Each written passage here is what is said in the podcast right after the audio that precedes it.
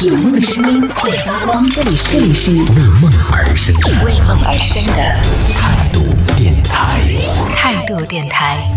这里是为梦而生的态度电台，我是男同学阿南。那这一趴我们首先来关注到的是微信最近发布的一些表情。在十一月十八号的时候呢，微信官方是上线了六张不同的这个新表情，分别是翻白眼儿，还有六六六，让我看看叹气、苦涩和裂开这六个表情，你最喜欢哪一个呢？也可以来说一说。刚发布的时候，好像大家在朋友圈里边讨论的比较多的是裂开的那个表情，就感觉好像表达出来了很多朋友的一些心声。而表情包发布一天之后呢，在微博上冲上热搜的，竟然是让我看看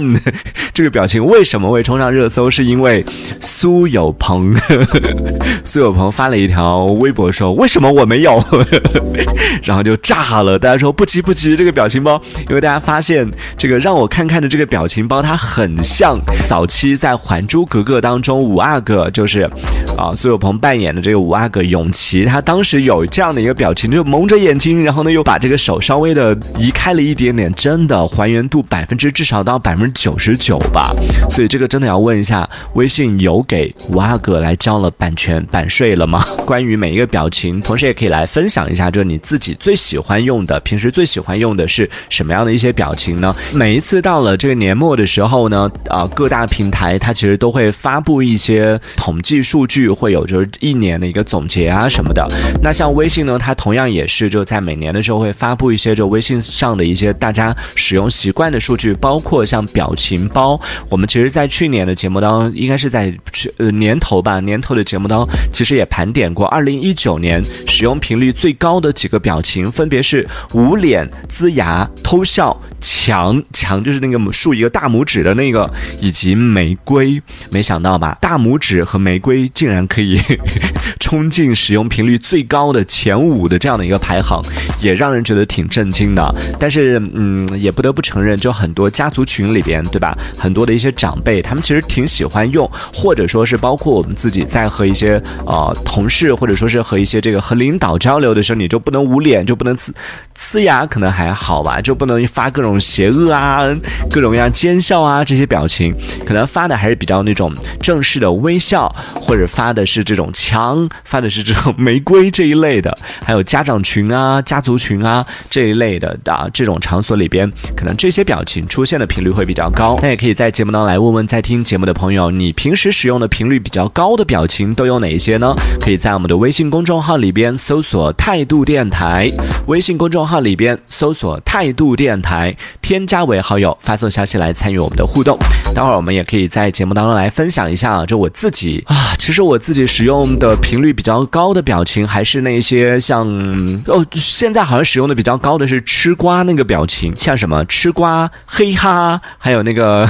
机智吧，好像那个是叫这这一批表情，其实是在也是其实是最近一段时间，最近这一两年吧，我都忘了什么时候上线的了，是相对来说比较新一点的，它不是最早的那一批，也是后期再更新。上去的，在这批表情里边，其实我更喜欢，觉觉得这批表情更灵活，更加的就传神一点，而且呢也更可爱一点。所以我相对来说，之前我用的比较多的是嘿哈，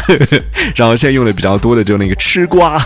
吃瓜就总是有一种不怀好意的，然后又觉得好像是满脸无辜的那种感觉啊。大家可以去感受一下，或者也可以来讲一讲你自己平时用的比较多的表情都是哪一些，然后你赋予它的含义是什么呢？其实用表情这件事情最害怕的一一。点就在于每个人的理解不一样。当你发出去一个表情，明明你是就是很善意的一个这种表达，但是呢，对方接收到的可能他想的和你想的不一样，这种时候可能就很容易产生一些误会啊。不过还好，就对于一般我们会用到，比如说奸笑啊，比如说邪恶啊，比如说这一类的这种表情的时候，大多都是和那种关系比较好的朋友可能会用到啊。说到这儿，也可以来问问大家啊，就是你觉得在和那种关系没有那么熟的那些人聊天的过程。程当中，能不能就是你自己觉得应不应该用表情，或者说用表情这件事情会让你们的关系变得更亲近，就觉得好像哎呀大家都很熟了，都已经用表情可以缓和这种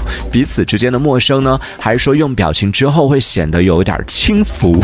你这个人怎么一天到晚那么幼稚，发这些东西啊？你是持哪一种观点呢？也可以来表达一下哦。这一小节我们暂时先聊到这里。喜欢我们节目的朋友，别忘了订阅、关注，在评论区区里给我们留言，还有机会被主播翻牌，在节目当中进行播出。也期待看到你的消息。这里是为梦而生的态度电台，我是男同学阿南，我们下次接着聊。哦，态度电台。